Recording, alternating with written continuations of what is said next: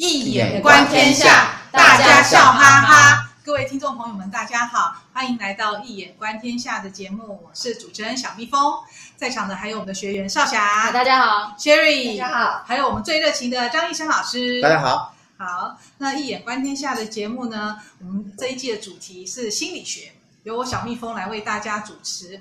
那我们一眼观天下节目内容带给大家跨界的想象与思考，让大家知道这世界有更多的可能，无限的可能哦。好，那今天呢，由少侠来呃跟我们分享一个，对，要带来什么样的题目？对，上次上次分享一个罗宾威廉斯的电影《心灵捕手》，今天再分享一个他另外一个电影，因为他真的是我们太喜欢的一个演员了，《春风化雨》，他英文名字《Dead Poets Society》，大家这个这部电影非常的有名。那我跟先跟大家讲讲一下这个电影的大概啊，大概他这主角罗宾威廉斯演一个那个非常有教育理想的老师，他叫凯丁，然后他回到他当初念的那个母校去教学，他一进去他就跟他们说，我以前就是从这所地狱式的学校出来的，对对对对，地狱式，对，然后他开始第一场他就带着学生，我觉得他非常有那个生命的能动性。他不不在教室里面教学，第一次就把学生带到去看那个走廊上的一些老照片，然后他就匍匐在旁边，好像一个小偷或是一个那种，呃，像什么间谍似的，在突学生当很认真看老照片的时候，他就突然在那冒出来说，呃，什么什么，就把人名念出来，这样让他看了这个老照片，这是对学生的第一场教教育。我后面会讲，我收我整理了几个，他比较重点是因为我觉得他教学生的方法很特别，我先把剧情大概讲一讲。然后，因为在这个这样的那种刺激跟引导之下，这个男主角叫尼尔，他是所有里面听，当老师在讲课的时候，他就满脸的那个羡慕跟整个生生命都被激发。然后他是什么样？他的家庭哦，他爸爸妈妈就是其实要依靠他以后当医生，他们家有点依靠他当医生。他叫什么名字？尼尔。哦，尼尔，对，尼尔泰瑞。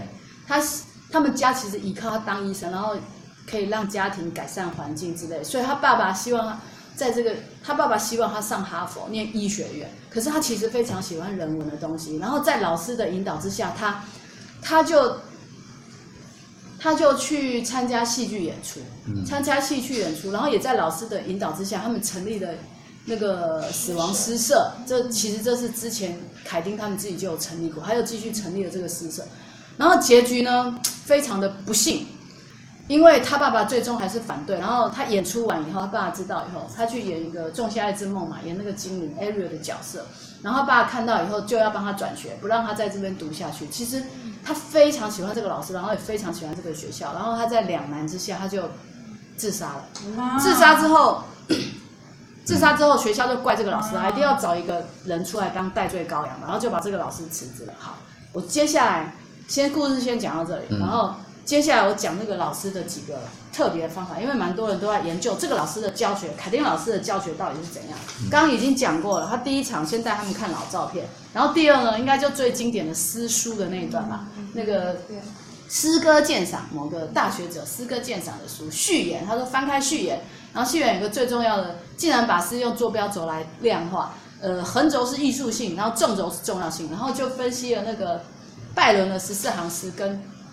莎士比亚的诗，看看谁画起来的面积比较大，谁就比较厉害。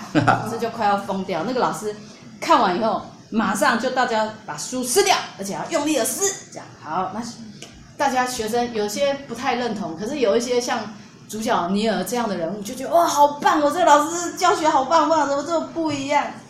然后再来，还有一次他讲到那个再一次的教学，他在课堂上，他认为语言的发展。语言发展是什么？叫同学去反思，然后甚至开玩笑跟同学说，是用来追女人，而不是原本大家以为的那种答案。然后就叫学生，他就砰一下自己就跳到讲台上，哎，他那种他跳上讲台的那个动作像猴子一样，好像 好像会轻功一样，砰一下就跳到讲台，然后就叫同学一个一个站到讲台上。重点是什么？在训练他用不同的视野看这个世界。好，这是第二堂，然后第三堂课他再下来一课，他把同学带到球场上，哎，你看他都不在课堂上上课。听众朋友，你们有没有很喜欢这种老师？对啊，好棒棒啊！他把他们带到那个球场上，然后发给每人一个小纸条，上面有一行诗。那个诗是老师他自己找的啦，然后让每个人念出来。念完以后要叫他们用力把那个球踢出去。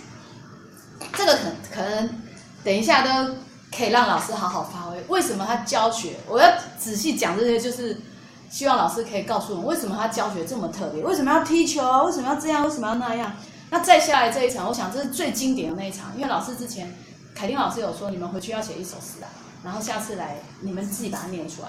然后有一些同学是属于那种比较不以为然，他大家同学就这样意兴阑珊上去念，也没有很高兴，甚至有人他他的那个诗作就是一只猫坐在毯子上，然后他也有点这样讪笑了下去。可是老师还是鼓励他，他说诗的长短不重要，是在你的那个想法跟你的想象力这样。后来他就发现那个托德，他说。安德森先生，托德，他们就叫叫姓嘛。安德森先生，我们来结束你的痛苦吧。你这样坐立难安，来上台念你的诗，然后就很害怕。他是全班里面，他是主角尼尔的好朋友，然后很他很畏缩，很害怕。然后他就说：“我我我我我没有准备。”他说：“没关系，你上台。”然后老师就在黑板上，惠特曼写了一首惠特曼的诗。哦，其实他在一开始就哦，Captain my Captain，嗯，凯丁老师就用惠特曼的那个诗作来激励大家。然后他们这个教室上面有一张惠特曼的照片，然后他在黑板上写了一首惠特曼诗，然后叫那个托德把它念出来。用，把 barbarian 用，他只是这两句是这这个句子念两个字。他说你把那个，他说你大声的呐喊出来用，然后他就小小的喊。他说不行，你要把 barbarian 要野性的呐喊，把 barbarian 用。他刚开始小小声的喊用，后来越来越大声用。这样喊完了，对不对？以为没事，不是，继续。他说：“那你看那个老师就说，你看惠特曼照片，你想到什么？”他说：“嗯，我我想到一个 一个疯子。”他说：“那你你感觉他在他怎样？”他说：“呃，他看着我一个一个流满那个口水的疯子，然后他就一直激励他说：‘那你闭着眼睛想象他对你说什么？’他说：‘嗯、呃，我觉得他瞪着我。’然后他就老师又继续，老师又继续逼他，然后甚至其实他，你如果去看电影，你会发现。”罗宾汉斯凯丁老师是很有生命活力，他不是只是站在旁边，他会自己加入，比如说他会去捂住那个那个托德的眼睛，然后他的他的身体动的其实跟着托德的身体的那个能量在旋转的，他就在讲台上，然后握着他的眼睛，然后你会感觉那个节奏非常的有张力，然后托德就这样被他逼出来，最后你知道吗？他讲出了这首诗，他说：“真理像一床让你双脚冰冷的毯子，怎么扯怎么拽，总也。”抛不开，踢也好，打也好，总是关不住我们，让我们，让我们从降生到奄奄一息，然后不管你如何痛苦，如何呐喊，它只会盖住你的脸。当然，那个托德是在老师的激励下这样，用尽生命去喊出来，而不是我这样平铺直叙的念出来。对。然后念完，哦，大家都这样，好棒啊！主角，主角的那个尼尔的脸是哇，太棒了，这个老师太棒了。所以他在这个老师的引导下。他背着家里去演戏，他演戏之前，他有跟老师讨论说怎么办，家里这么反对他。那老师也有鼓励他说，你一定要在演出之前取得你父亲的同意，你可以跟他说出你真心的愿望。可是其实你有最后没有跟家里讲，他逃避，他就偷偷的去演，演出之后就跟家里产生很大歧义，才会造成这个悲剧。那结局是怎么样？其实观众朋友你们也可以，听众朋友你们也可以想得到哈。在当初这种体制之下，真的是只能往悲剧开啦。我们上一集讲到悲剧，这个其实我觉得也是一个悲剧。然后老师老师就被 fire 了。其实他们要搜罗老师的罪证，他不是他觉得这个学生会自杀跟老师有关系。然后连甚至他们创立的那个死亡诗社，他们也也归咎给老师。他觉得学生就私底下乱搞一些什么，然后他利用一些。其他有利用一些手段啊，利用某人告密啦、啊、什么来陷害老师之类的，最后没办法，因为学生他如果不不把老师供出来，他就是要被退学，最后老师就被学校挤出去就离职，然后他原本的那个工作就由校长来代替，然后最后最后一幕就是老师回到那个教室里面拿他的东西，可是呢，那个当初最胆小的泰德托德，在老师的逼之下。激励之下，终于念出那首了不起的诗的那个托德，他第一个站到椅子上。哦、oh，Captain my Captain，他用这句话来送凯丁老师离开。他一站上去，第二个、第三个、第四个，一个一个连上之前最古板，连画那个图都要用尺画的那个学生都站到讲台上，送凯丁老师离开。这个就是这部戏的最后。然后最后就奏起了那个音乐，我本来要找个你们，我找找不到那个音乐，真的太棒了，嘚嘚嘚嘚嘚嘚嘚嘚这样的乐曲哈。讲到这边，看到讲到这边看到，少霞描述真的是太感动了。老师，大家听众朋友可能没看到我们赵老师的表情，已经已经这个泪水在眼眶中 打转了。好，我们从感性再回来。其实我最好奇的是，我为什么要把它？为什么？其实你们看我还蛮认真的，把老师的教学方法都很认真，甚至每一句话都画出来。因为我想让听众朋友了解，也让老师解这部分给我们看。他，你看，你看托德的潜能整个都被激发。为什么？为什么？为什么可以这样去激发他的潜能？我想这个老师真的了不起。打从一开始看老照片，我觉得他每一个步骤，不要说他用，应该不是用心机，因为他天生的自然的生命动力就是就是这么的浓厚。知道要用这种方式去带领学生，为什么他可以激发学生？我想以他这样激发下去，学生了不起啊，几乎跟那个华梵的教育一样。然后再来就是我们在说什么？华梵大学的教育，他们最近 对他们最近的那个教学，就类似可以把学生的潜能激发出来啊。那是他的广告，对。然后再来问一个比较理性的、比较没有那么的题问题，就是说，那这个老师他这个教育模式是哪一种的？然后优点是什么？然后。听众，你们也看到了哈，它里面其实有悲剧产生。那接着我们就要想优点，也要想反面的嘛，缺点。那他这种教育方式，我们大家都说好棒棒的方的之下，它有没有缺点？有没有一些负面性？然后他这样整个这这出戏，让我们联想到当代教育的什么东西呢？好，少霞刚刚讲的非常精彩啊，让人非常的感动，对这个里边的这个。男主角啊，就是 Robin Williams 所演的角色，他这种啊，完全是培养学生的潜能啊，激发学生的潜能，那种情境教学种种那些啊，我们可以从多方面来来思考。第一个，它最重要的是教育本身，最重要的是培养学生独立思考的能力 （independent thinking），这是最重要的。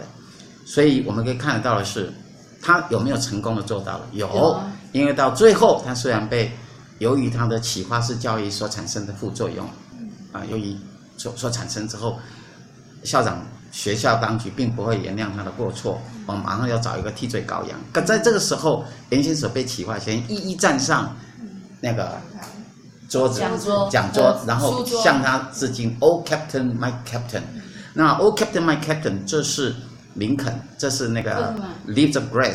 Leave the grass，草叶集，惠特曼对林肯的歌颂，Captain my Captain，因为它是一个歌颂的是什么呢？自由啊，解放啊，是吧？所以这个学生的原先的僵固的思想，如何把它给解放掉，让他在整个自由心灵的开展，我们很明显的可以看得到。第一个重点，刚才已经说了，到最后他那个 Oh Captain my Captain。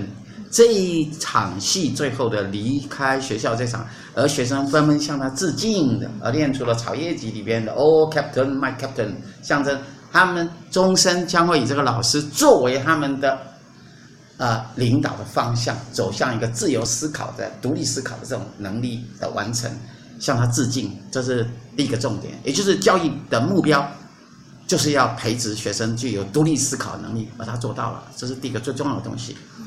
那么里边第二个重点是在讲开发学生内在的潜能。刚刚有关那个内容，不是内容，有关那个托德，他本身原先写不出这个诗，后来在老师的用一个肢体跟应该是情境激发下，让他读惠特曼的诗。你看，都一直以惠特曼为主。惠特曼是美国最伟大的诗人，他的整个的草叶集啊。吴虔诚教授有非常好的翻译啊，给看了。如果没有办法用英文读的话，事实上，他的诗歌整个每一小段的话，全部充满了整个美国的真正的建国理想的整个的美国的文化、美国的灵魂，都可以在《草叶集》里面每一个片段你可以读得到，是非常伟大的。所以你看，呃，这位老师他也是用的都是刚好用《草叶集》里面的东西来象征自由教育的精神。自由教育本身应该让学生从被僵固的思考中解放，所以为什么一开始他就跟人家不一样？他会用完全用情境模式带动到到这个礼堂，呃，到户外，到走廊啊，就用以行动的方式取代静态式的用主动的方式取代被动的方式来开展这个学生内在的这种才能。那当然最典型的，刚刚就是启发同学内在的潜藏的才华，这是非常重要。所以我们应该是如何的是，哎，因为天生我材必有用。教育者本身如何找到学生的 talent，individual talent，个别的这种才华，那如何把它 develop 开来，这上是非常重要的课题啊，是第二个重点。那第三个，他鼓舞学生对生命的热情啊，生命的热情就是刚在讲说他会，少凯有讲说这个，呃，在。走廊里面，然后让他让学子们看着这些老照片，而老照片他会在里边喃喃的念出了 Carpe Diem。对啊，他念那个叫什么？像鬼一样。Carpe Diem 没有，他是因因为大家都很宁静的时候，他念出了 Carpe Diem 是鼓舞大家要活在当下，要活在当下，把握当下，及时努力。要跟学长们看齐，要跟典范的学长们，能够以他们作为，就说，即使是一颗石头也想成为伟大，所以希望鼓舞同学们把握青春的年代，好好的活在当下，把握及时的这种努力，这是他所应用这个 carpe diem，carpe diem 是这个，呃，及时努力的意思啦，及时行乐，及把握当下的意思啊，这是一个。诗歌的那个用语，好，呃，因为他是教文学的嘛，他是文学语言文学老师嘛，对，因为是教文学的老师，所以第四个他要打破学生刚刚说过了旧有的僵固的思想，教育本身如果没有办法打破旧有的，那个体生命就不可能有成长嘛，所以你要打破你原来，如果每一个人不是用潜心，不是用。啊，这种虔诚的心态，能够开放自己的心态去接纳新的东西，其实生命是不会成长的，这一定的道理。那所以他的模式就是在里边，他当他教到他教那个是 understanding poetry，就是那个 Robert Penn Warren 他们所写的导读那个英诗的导读的书。Understanding, understanding poetry，诗歌的鉴赏。Understanding poetry 应该是了解诗歌，当然翻成诗歌鉴赏一样的意思。好，就是的时候，他练了一段，刚刚少凯有讲，在在评审，他认为说，这个我们如何来赏析一首诗，来鉴别它的好坏？他用横轴跟纵轴。嗯。那横轴跟纵轴，一个是艺术性，艺术性，另外一个是。重要性，艺术性的重要性，用它的面积 科学方式，就想要去看这到底是有没有具有这首诗有没有价值哈，具有多高的哎，用量化的方式，那这个是非常呆板而且是错误的东西，不能用这样的一个，也就是人文的思考本身跟科技的思考，其实它是不同的语言，不同的思维模式。所以举个例子说好了，当代也是一样，很多都会认为用 digital humanity。这是数位人文，数位人文可以做很好用，就跟 AI 一样，也是很好用的工具。但问题是，它不是全面都可用，因为当你用在文学的定性研究的时候，你是做不出来的。它最好的是用在有关啊整个定量的东西，比方说文化的流动啊，诗歌的传播啊，这种属于可以量化点化，可以在整个横轴标地图上看到的某一种。量化让你思考、帮助你的东西啊，但是你要真正去理解它内在的东西，因为文学、人文的东西牵扯到象征，并不是出现最多就是最重要。有时候刚出现一次的象征，可是是整个最重要，是整个关键性的东西。比如 Carpe Diem，那你如果你不知道它只出现过一次，你还不知道，哎，那那那那这个有重要吗？而且最小声，但是为了要凝神，用神去听，所以要教学生要。谛听，谛听，所以要凝神的听，要听自己气，要像庄子听自己气。所以那是真正的教育，是要如何的让学子全然的投入到整个教育的现场，以情境的模式带动，来揭开、打开你整个灵魂里的真正的你，来真正来达到学习的成长的效果。没错，哎，他的学生被他这么一教，每个都好谛听哦，都听得好认真哦。以前他们都很调皮的说，所以讲话有时候不需要太大声，要很小声，你就啊啊啊，耳朵就贴过去啊，这很重要。啊，这是第五点，就是知行合一。知行合一就是他用诗歌的韵律跟踢足球节奏统合起来，来让同学体会诗歌的意境，以及激发他整个生命的动能，这非常的重要。那么，因为生命最重要的是要如何的教育本身是要带学子如何的从 passive 转化成 active，如果从被动的生命转向主动的生命，从被动的学习转向主动的学习，这是非常非常重要的。那一般来讲，如果一般填鸭式的教育都没有这种能力，那老师老师教到哪，你再看到哪。那真正的教育应该是让学生引发他的热情之后，passion，他自己会去查证，他自己会去找资料，他自己不断的 probe into depths of truth，也进入到整个 core of truth 真理的核心去探索，那个才是真正的教育。所以他说引发是这样子的一种动能，从被动转为主动的一种教育模式，知行合一的模式。再来。让学生站到不同的高度、不同的角度去看整个外面的 view 景观 horizon 所看到的世界，所以这是教导学生从不同角度看世界，才不至于变成 one-dimensional man。很多一些容易学太机械是教育的人，他将来看人生是只能看单向式人生，那是很悲惨，因为人生是多元丰富的、变化的，而不是单向的。你单向思考，其实往往会撞壁，碰到困难你无法突破，所以一定要多维的角度看人生。是他的直接从行为教育里边带动学子养成这样的一个人格思想，非常重要。他真的好喜欢用行为教育，他其实最后还有一个就是叫同学去外面走路，刚开始让他们走一样的步伐，然后后来大家走不一样，对，要走不一样。这是在强调一个 individuality。就是说，一般人都很容易变成从众，啊，如果大家都走这样，我就走这样，跟着走，跟着走，跟着跟风，很容易变成跟风。尤其当代现代教育，更是年轻一代要特别小心这个跟风问题，网络的跟风问题，那些乡民的跟风问题，都从这里来。而这个就是在谈说，你不要从众，你应该要去完成你的。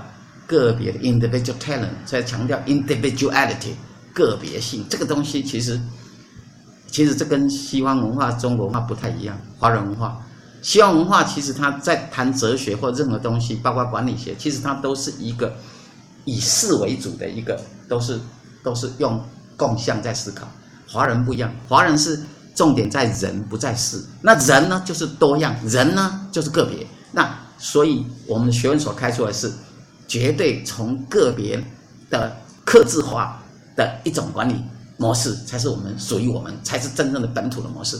如果还在一个基本上的呃，还是在从共相角度去看的时候，那其实是派不上用场。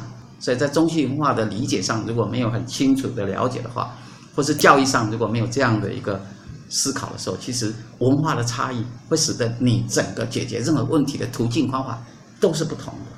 这样，所以。很重要，第七点就是人格典范的影响，所以它所带动的是一种人格典范。为什么？因为学子们之所以成立 Dead Poets Society，啊，是因为这个诗社，然后这个诗社很特别，他也学着他们以前的模式，怎么做呢？他们会呃让同学们大家在山洞里头进入到山洞里，然后然后用音乐，用音乐，然后用图像，然后然后练。这些过去的诗人的名诗、经典诗，像 Shakespeare 的诗，然后或者是 Byron、Shelley 这些诗，浪漫诗，然后呢，呃，也发表自己的新作诗歌创作，这个是激发学子们的创作力，然后继承了传统又能够创作的，继往开来的这样的非常具有创造性的年轻学子的，因为年轻的生命属于诗嘛，诗歌最美好的时代，那应该是其实他是。都 follow up 这些学生们都跟随着他的脚步。为什么他们那个诗社要去山洞啊？要学柏拉图的洞窟理论哦？为什么强调在夜晚啊？它具有 mystery，因为生命是充满了神秘感、嗯、神秘性的东西。对，有很多有很多社团活动为了激发你的一些创造力，要脱离你原来的世界，对你才能够产生一个啊，这想从旧有里边进入到一个崭新的领域或是思想的可能啊，是故意这么做的。包括一些有些在训练训练营啊，或者是一些。激励人心的某些团队，他们也都会远离人群、远离群校，是来做这样的一个活动，这样。所以这是一个人格典范的影响非常的大。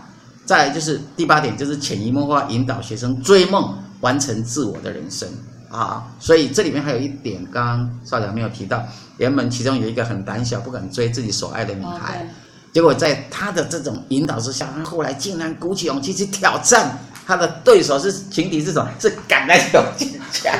哦，结果，结果被被 K 吗？少雅，你说结果怎样？我忘了，因为那边比较对，可是女孩子就站在这边的，她就完了赢得她的芳心，芳心，所以她变勇敢了，连生命的这种 courage 都被激发出来，激发出来，所以这个是非常了不起的。如何用潜移默化方式引导的学生去追梦，勇敢的追梦，但是追梦要小心。刚刚讲哦，上一集讲过逐梦，逐梦要有范围，逐梦踏实，要踏实，不不踏实就就被火烧死，就是很小心。所以来完成自我的人生，这是第八个重点。第九个重点是，呃，当然要反思了，这种启发式教育的反思，就主角。反思就是那个里面的小男主角的。这么最有才华的念，让他充满了文学的想象跟才华，而且热情，而且在老师的鼓舞之下，是多么正是觉得生命终于找到了定向。好，那罗盘。大家说他演得好棒。对，他是非常有才华的学子，可是因为父亲的这种太过于 domineering 这种教条式的教育，一定要把他训练成读哈佛名校或什么，读读什么。医学院对不对？对，医学院啊，一定要去当医生，这种太过于霸道了。这种教育底下，然后就是把他直接抓回去，不让他继续读书。他要把他转学转到军校，去读军校，啊、让他的生命从一个最具有重要性到太被规范。军校不见得不好，可是这不是他的理想。军校当然也很优秀啊，但是不是他的理想。哦、难怪他那颠倒颠倒了自己原来要走的 reversal，把他给翻转以后。他实在是受不了，所以他自杀。所以这悲剧，因所以这里问题来了，我们要去思考的是，这部电影让我们呈现的是所谓的启发式的教育、自由式的教育，呃，有时候在应用上的一些问题。其实里面的男主角，呃，他其实他有。这位老师其实他有考虑到这个问题，他交代，如果你要去演戏，要跟家长、父亲好好沟通，可是他没有沟通，就造成这个悲剧。他最后骗老师，老师问他说：“你欺骗了老师？”他说有，他说沟通了，所以就造成这种悲剧哦。所以就是说，呃，教育本身严格上来讲，不只是父母，不只是老师的责任，父母也是有极大的参与。所以如何的在老师跟这个。家长之间能够达到很好的 mutual understanding，彼此的了解，而且态度要非常的正确。在我们古代的话，华人是易子而教，觉得自己是没办法教好自己的小孩，所以一般都会要求自己的老师们都严厉，越严厉好教导自己的小孩。可是今天华人受西方的教育影响，西方人认为教育不应该责骂小孩，应该用爱的教育。所以到最后是，然后再加上今天有所谓的呃自由的问题，这自学生的教育受教育的自由度，它已经高到啊，是当代的老师们其实都非常的艰苦，因为你不可以罚站，你不可以责骂，你不可以站走廊，那些都不行了。那在以前的话，像我们的时代，打手板、打打屁股都很平平常的东西。依我们华人的教育理想，应该是恩威并施，也就是有些时候必须要急蒙，所以我们易经的蒙卦讲教育里面就有急蒙，也就是适度的这个责难或者是，诶，处罚处罚，在华人里边是对的，包括父母也一样，父母也接受西方的教育，说不应该处罚小孩。哎，然后因此你只要骂一骂，搞不好哎，待会儿他小孩告告家长、告老师，因此造成一个教育的一个困局。所以在一个中西文化相互激荡的一个时代里边，受到西方文化的影响，如何的去善用这种拿捏这个教育本身它的重点，也就是说，在应用的同时，要去思考到这样的一个困境的时候，要避免掉，要善用这个像这部电影所提出的这样的一个启发式教育，可是也要去避免这样的教育里边所带来的副作用的可能。因此，家长的。这样的一种素养的要求，对自己的子女的一种对老师的尊重与态度，这些都是我们应该要去反思、要去留意的东西。对，我觉得其实老师讲到对老师的尊重，我就在思考说，这个主角 Kidding 他他为什么能够短时间内就可以得到学生这么大的尊重跟转变？我觉得是是学生相信他的这个部分很重要，因为。他几乎每堂课他都是用生命在教学，对。然后他每个学生都是会很凝神的那个这样子听他讲哦，对。就是说他的这样子的做法，让学生对他的那个信仰、对他的信念是很高很浓，对他的尊敬，对，是很强烈的。不然你看短短时间可能也不到一学期吧，为什么可以对学生的生命有那么大的转换？开始觉得好玩而已，后来就是全部都投入了心神，谛听学习。那就很不一样，就走出他用整个心神，完全的学习，全身每个细胞都投入了学习的行列，所以才能够做出非常好的教育的理想。这样，这应该是教育的一个典范。所以，像这部电影，应该所有的老师、所有的家长。呃，学生们都应该去看这部电影。我觉得应该可以帮助互相的对对了解，对，因为其实避免一些教育上的一些只有教给老师，也不是只有家庭教育，对，而是这样听起来，其实父母跟老师之间也要有共同的理解，理解对于这个教育的方式，对，没错，这是非常重要的。哦，真的非常，这部电影真的春风化雨，呃。真的很鼓励大家来一起看哦，然后喜欢，那我们今天节目真的聊了很多哦，哇，好，喜欢就听听不过瘾的朋友们，请记得我们每个月呢都会举办免费的两个小时的演讲，请一定要留下呃，你可以呃订阅我们的 EDN，我们都会有免费的讲座讯息寄发给大家，然后呢欢迎来现场呃听我们张医生老师的演讲，然后呢喜欢我们节目的朋友呢。请记得订阅我们节目，也邀请您帮我们分享节目，让更多的人来一起跨界想象与思考，知道这世界有更多的可能，无限的可能哦。我们今天的节目就到这里结束，非常感谢大家收听，也谢谢少侠、Cherry 还有张医生老师的参与，我们下次见喽，拜拜。